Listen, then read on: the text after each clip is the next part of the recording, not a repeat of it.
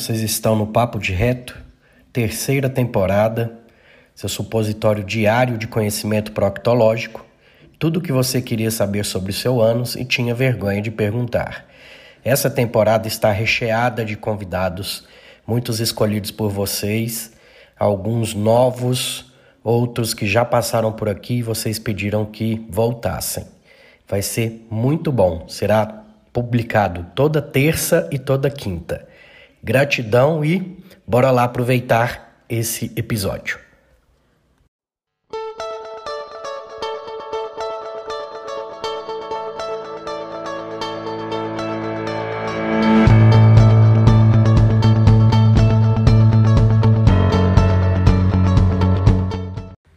Nessa temporada temos também o apoio cultural da Farmácia São Silvestre.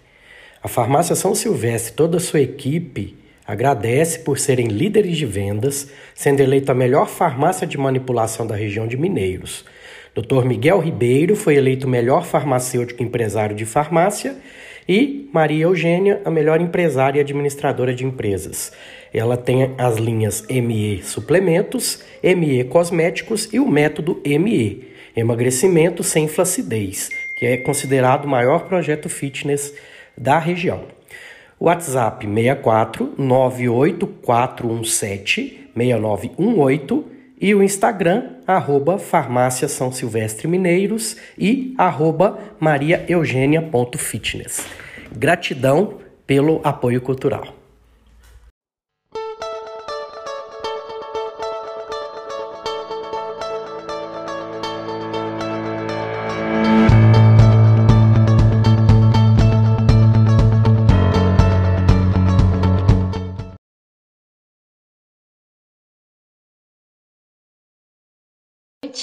Nome é Mariana, né? Então, eu e o Matheus e a Fernanda, a gente vai apresentar sobre a fisiologia do trato gastrointestinal. É, eu vou começar falando sobre a deglutição, né? Que ela é resultante do complexo é, do mecanismo neuromotor, que tem como função transportar o alimento da cavidade oral, né, até o estômago. É uma série de eventos sensoriais e motores, né, ocorrem a favor da passagem segura do bolo alimentar da boca até o estômago, é, sem comprometer o, o, caminho aéreo. Caso essa harmonia não aconteça, é, vai ocorrer a, disfari, a disfagia orofaríngea ou esofágica, né, que é quando acontece na parte esofágica, é, e esse, isso é sintoma indicativo de anormalidade na deglutição, aspiração, pneumonia, desnutrição e diminuição da qualidade de vida. É, a deglutição e a respiração, elas fazem um papel recíproco, é, onde a glote, ela é tipo uma portinha que ela se abre e que ela se fecha. Na deglutição, é, a glote ela fica fechada para ocorrer a passagem do bolo alimentar sem ir resquícios de alimento ou até mesmo de saliva, né, para a laringe. E na respiração, é, a glote se abre, né, para a gente fazer uma inspiração e uma expiração é, boa. É, o processo da deglutição ele é dividido em quatro fases, sendo elas a preparatória, oral, faríngea e esofágica, né? Sendo duas voluntárias, a preparatória oral, e duas involuntárias, que é a faringe a faringe e a esofágica. É, a fase oral preparatória, ela tem, ela consiste, né, em preparar o material na boca para ser deglutido. Os alimentos sólidos e semissólidos, eles são mastigados, né, e misturados com a saliva e preparados para serem deglutidos, né? A ponta da língua ela é posicionada contra o incisivo superior, é, ou rebordo alveolar da maxila. A salivação ela tem importante papel na quebra do alimento em virtude da sua ação enzimática. Mais para frente, né, eu vou mais para frente eu vou falar sobre a amilase, né, que ela é uma importante enzima na quebra do, do dos resquícios de alimento. É, os músculos da mandíbula e a musculatura facial, eles desempenham um importante papel na mastigação é, durante a fase oral da deglutição, é, esses músculos eles se contraem, né, para estabilizar a mandíbula, os lábios e as bochechas. É, na fase oral da deglutição, é, a língua ela leva primeiro a sua ponta e depois a sua base por meio de movimentos ondulatórios e peristálticos. É, e ela faz contato com o palato duro e o palato mole, é, onde ela conduz o bolo alimentar para a faringe. É, a língua né, é um importante órgão né, na, na mastigação e na deglutição também, é, onde ela age como um, um êmbolo de força que direciona o bolo alimentar da orofaringe para o esôfago. É, essa propulsão é gerada né, pela força da língua aplicada sobre a cauda do bolo. Ela também está envolvida na preparação e condução do alimento, é, e ela apresenta músculos extrínsecos, né, que favorecem a protrusão, retrusão e lateralização, e músculos intrínsecos, que eles são responsáveis por alterar a forma e o tamanho da língua.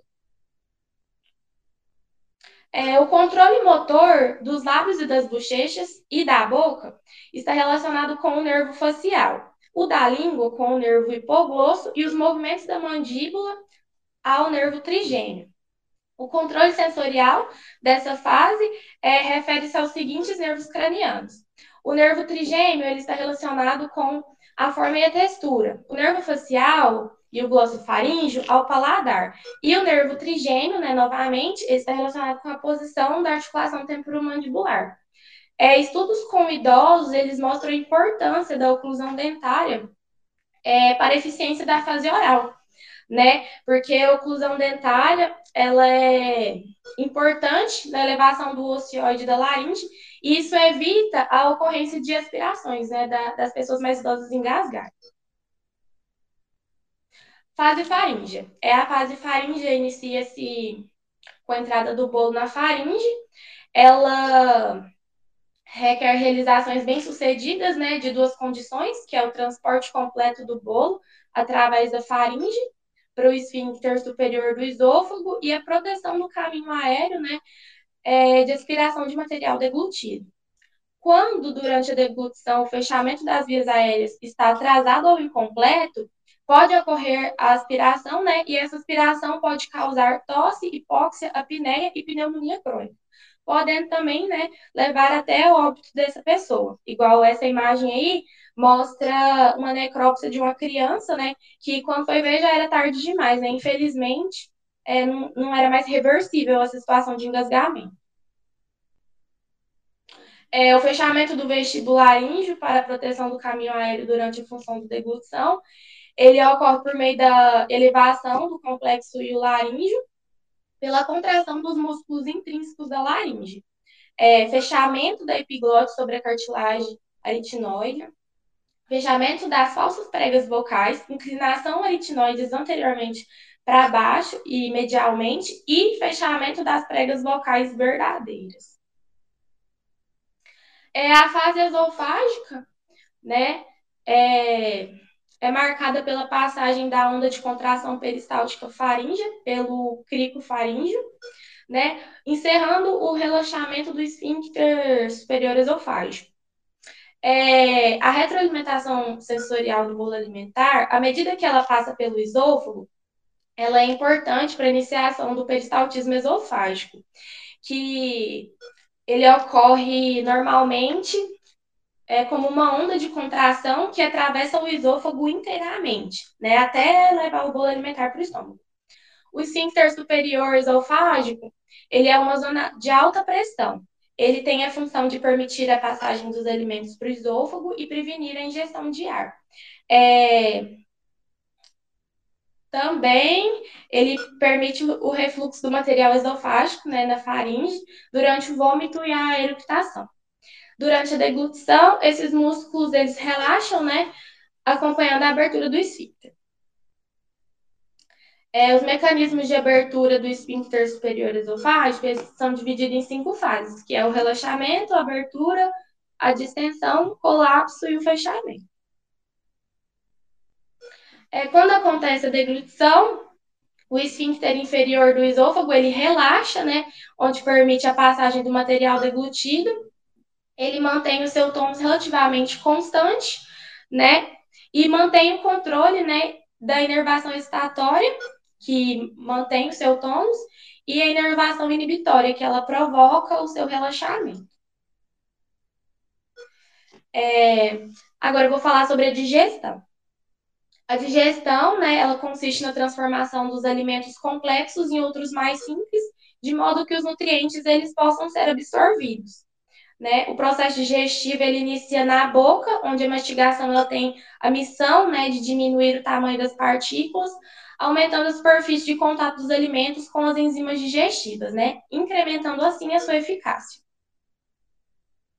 É, os carboidratos eles são a principal fonte de energia para os seres humanos, é, fazendo com que o trato digestório seja bem adaptado à sua digestão e posterior à absorção.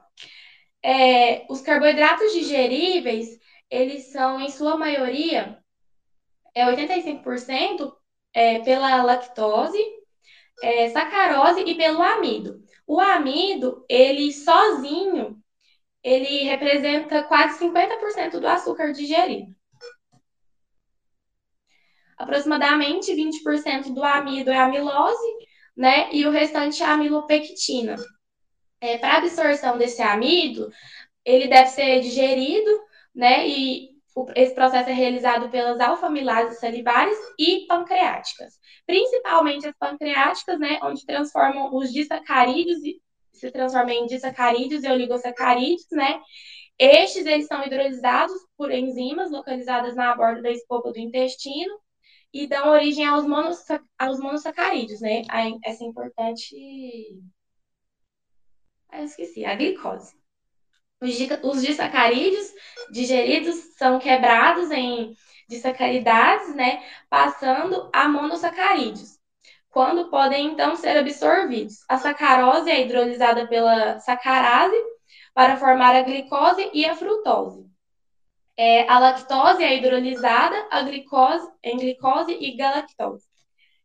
É a síndrome mais comum relacionada com alteração na digestão de carboidratos é a intolerância à lactose. É, nessa imagem a gente pode ver, né, explicando um pouquinho sobre a intolerância à lactose, onde a, a lactose ela é o principal carboidrato presente no leite e nos, nos, seus derivados.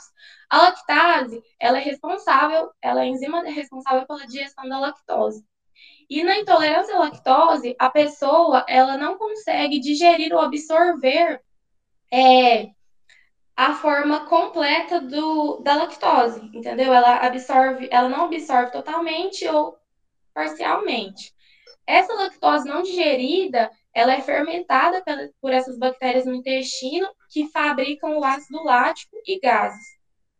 É, isso dá dor e distensão abdominal, náusea, gases e diarreia para esse paciente. Esses sintomas eles podem durar de 30 minutos a 2 horas. Os lipídios. É, as populações ocidentais, nas populações ocidentais, a dieta é composta por pelo menos 100 gramas de lipídios, né? Dos quais é, é 96% é triglicerídeos. Os lipídios, né? das membranas celulares, é, inclui fosfolipídios, esfigmo, esfingolipídios, galactolipídios, colesterol e ésteres de colesterol. Eles representam né, as gorduras restantes. Virtualmente, todos esses lipídios necessitam ser digeridos antes da sua absorção. Os triglicerídeos e fosfolipídios da dieta, eles representam um grupo heterogêneo de moléculas com distintas características químicas e estruturais. Os derivados de vegetais e peixes marinhos, eles contêm mais ácidos graxos, mono e poliinsaturados, né, que as gorduras de origem animal. A absorção das gorduras, ela é um processo muito complexo, né, que requer funcionamento adequado do pâncreas, fígado, intestino delgado e do sistema linfático. Essa absorção ela é realizada de maneira eficiente em cerca de 95% das gorduras ingeridas. A lipólise no ser humano, ela inicia-se no estômago pela lipase gástrica, embora a sua contribuição para a digestão seja pequena na maioria das pessoas. A lipase gástrica, ela tem origem das células principais e libera aproximadamente 10 a 30% dos ácidos graxos, graxos antes que as emulsões lipídicas passem para o intestino. onde elas são misturadas com os lipídios da bile e enzimas digestivas do pâncreas. É, as enzimas principais nesse grupo alimentar são as lipases pancreáticas, né? Elas hidrolisam os triglicerídeos e dão origem aos ácidos graxos de cadeia livre e beta, beta monoglicerol. Esses constituintes eles se unem aos sais biliares e formam as chamadas micelas hidrossolúveis. Essas micelas hidrossolúveis, elas vão permitir que os nutrientes atinjam o interior dos enterócitos, que são células intestinais. É a enzima mais importante na digestão lipídica é a lipase triglicerídea pancreática, a mais chamada como PTL. As amilases salivar e pancreática, né, são muito importantes também. É, elas rompem as ligações alfa 1,4, mas não as ligações alfa 1,6. Por conseguinte, teremos no final a hidrólise luminal, os produtos alfa-dextrina e maltotriose e maltose. Pode passar, Mate. É as proteínas. Elas representam em torno de 10% da ingesta calórica das dietas ocidentais. Elas são essenciais né, para o adequado crescimento, reparo de tecidos lesados e fornecem energia e todo tipo de função orgânica. É, as proteínas ingeridas, elas são quebradas pela pepsina, a qual, por sua vez, ela é um produto de ativação do pepsinogênio que somente acontece em pH baixo 1 a 3. Então, é, isso quer dizer que ela acontece no estômago, né, é onde tem o pH bem ácido. Um pH acima de 5 acarreta a inativação do pepsinogênio. Esta classe enzimática é especialmente útil na digestão de músculos, tendões e outros componentes de carne com alta concentração de colágeno. Quando o quimo gástrico atinge o intestino delgado, interoquinases produzidas por, pelos enterócitos, né, ativam a tripsina. A tripsina, ela transforma as proteases intestinais inativas em suas formas ativas, né? É, assim, as proteínas em vários aminoácidos e peptídeos de cadeia curta. É, as proteases, elas devem ser cuidadosamente reguladas, né? É, já que sua atividade em ambiente errado, ela pode causar digestão tecidual, ativação de cascatas inflamatórias e quebra de vários sistemas que utilizam as enzimas como mediadores chaves. O pâncreas, ele é a maior fonte das proteases sintetizadas, com o intuito de digerir as proteínas ingeridas. É, o tripsinogênio representa quase 20% de todo o conteúdo proteico né, no suco pancreático. Ele é inativo até a sua chegada no duodeno, onde ele é ativado pela enteroquinase. É, aí, nessa imagem, né, mostra a, a tá mostrando o tripsinogênio, né, que ele é uma forma ativada, ele vai ser ativado pela enteroquinase, né, que é uma enzima da parede do intestino delgado, e a tripsina já é a forma ativada, né, e ela é responsável pela digestão das proteínas no intestino delgado. É, a quimiotripsina, ela representa cerca de 9% das proteínas do suco pancreático.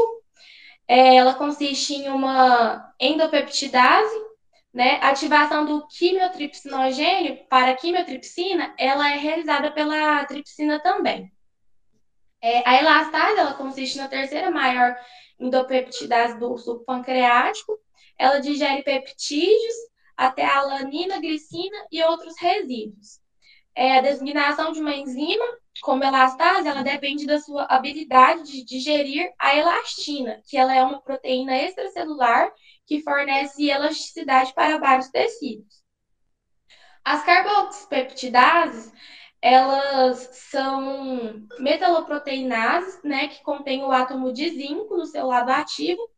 Essa classe de enzimas, ela inclui as carboxilases A1, A2, A3, é, B1 e B2, e elas são sintetizadas por proenzimas ativadas pela tripsina. Então, para finalizar a parte da digestão, eu trouxe essa imagem, né, onde mostra as enzimas luminais, né, na boca, milase salivar, lipase lingual, no estômago pepsina, no pâncreas amilase, tripsina, quimiotripsina, né? E as enzimas da ordem escova, né, que já estão no intestino, que é a glicomilase, maltase e as peptidases em geral.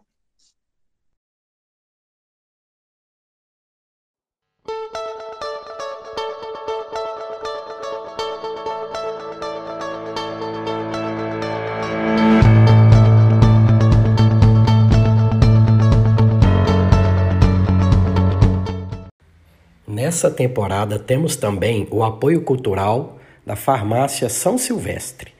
A Farmácia São Silvestre, toda a sua equipe, agradece por serem líderes de vendas, sendo eleita a melhor farmácia de manipulação da região de Mineiros. Dr. Miguel Ribeiro foi eleito melhor farmacêutico empresário de farmácia e Maria Eugênia, a melhor empresária e administradora de empresas.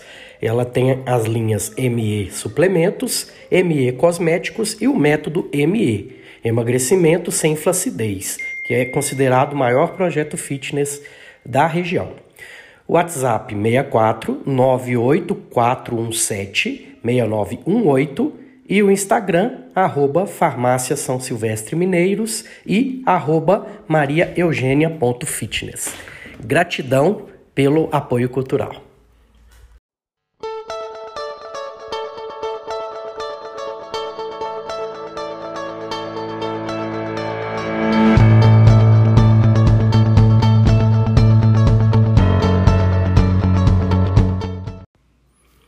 Esse foi mais um episódio desse ano Espero que tenham gostado e para que o Papo de Reto continue crescendo, comente, indique, fale para aquele amigo e vai só ajudar a crescer e vamos impactar cada vez mais vidas.